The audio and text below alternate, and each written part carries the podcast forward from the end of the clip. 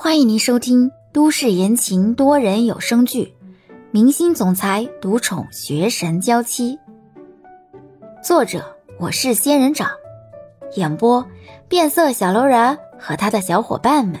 欢迎订阅第三十四集。接下来的宣传活动顺利了很多，不管是参加韩国的综艺节目，还是去赶通告接受采访。又或者是在走韩国的红毯，大家都尽量的保持着微笑，而李潇也尽职尽责的做着自己的宣传。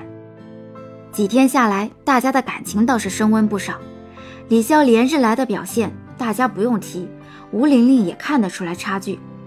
被问到一些刁钻的问题，吴玲玲在翻译卡壳的时候，都是李潇出面帮忙圆场，她就像是一个行走的翻译机一样，精准的翻译着。不时的以他的言语方式加以润色，剧组里的人也越来越倾向于李潇，想要做什么的时候也喜欢拉着李潇去做翻译，对他的翻译水准保持着高度的信任。而吴玲玲渐渐沦落到打杂的地步，只能在一些边边角角的事情上用到了。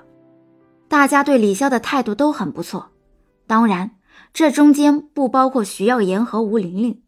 徐耀言和吴玲玲虽然都被李潇变相的帮助过，但是徐耀言很不喜欢自己身边的人完全不稀罕自己，自尊心上就很受不了。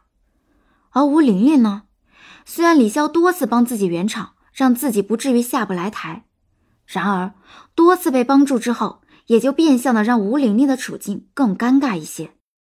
所谓没有对比就没有伤害，吴玲玲虽然确实是自己学艺不精。可是遭遇李潇这么一个同盟军，也算是够倒霉了。一起出来没几天，就完全被碾压了。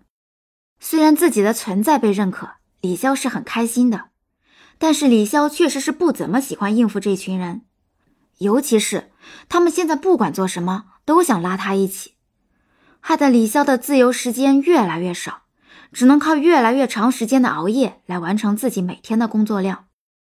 晚上熬夜，白天还要陪着他们去宣传，时间一长，李潇的眼角就因为睡眠不足而出现了黑眼圈。球球偶尔还是会跑到欧星辰的房间去找他玩。作为跟着剧组出国的唯一一只宠物，大家都想逗逗这只猫。可是相处下来，大家就发现，球球竟然很个性，根本不像其他猫一样粘人，反而是傲娇的不理会任何人的撩拨。整个剧组，球球只愿意亲近两个人，一个是面无表情的欧星辰，另一个就是经常也不怎么看到表情的李潇。大家很默契的在私底下称呼这两人一猫为“傲娇三人组”。欧星辰这几天和李潇的接触不是很多，基本上谁都不会想到，欧星辰和李潇私底下已经见过很多次了，更不会有人想到。李潇心中一个难以实现却又不愿意放弃的梦，就跟欧星辰有关，而这个梦想连欧星辰都不知道。李潇这两天的精神状态不是很好，眼眶发黑，还经常打哈欠。欧星辰已经看到过好几次了，虽然有些想劝劝他不要总是熬夜，可是这种关心的话，欧星辰又说不出口，只能闷在了心里。倒是万明这几天看到李潇很是疲惫，叮嘱李潇注意身体啊！结束了韩国这边的事情，还有日本那边在等着呢。李潇跟以前一样，只是淡淡的笑着，点点头。谢谢，我会注意的。喏，给你这个。万明把手里的一罐核桃露递给李潇，提神醒脑，喝吧，这是买给星辰的。你喝这个，我再去给他买。一听是有主的东西，李潇赶忙拒绝：“啊，不用了，我自己买就好。”哎，喝吧喝吧，星辰不会介意的。万明说完，放下手里的东西，快速离开，手里拿着那罐核桃露。李潇的脸上露出笑容。原来，欧星辰喜欢喝这种东西啊。嗯，不知道回家之后。自己也准备一些放在家里的话，会不会显得太刻意了呀？李潇和万明的互动，吴玲玲都看在了眼里。真不懂，他明明是为了赚钱才不注意自己的身体的，大家为什么都那么在意他？他自己不自爱而已，自己明明也很努力的在学习了，为什么就是比不过他呢？虽然徐耀言没说取消指名的事情，可是重要的场合下，尚清和冯姐都会特别叮嘱李潇一句，让他应急。这满满的都是对吴玲玲的不信任。这天又有一个单人采访，想要采访徐耀言，因为是即兴节目，对翻译的临场发挥要求很高。冯姐权衡之下，决定让李潇跟着一起去，把吴玲玲留在酒店里待命。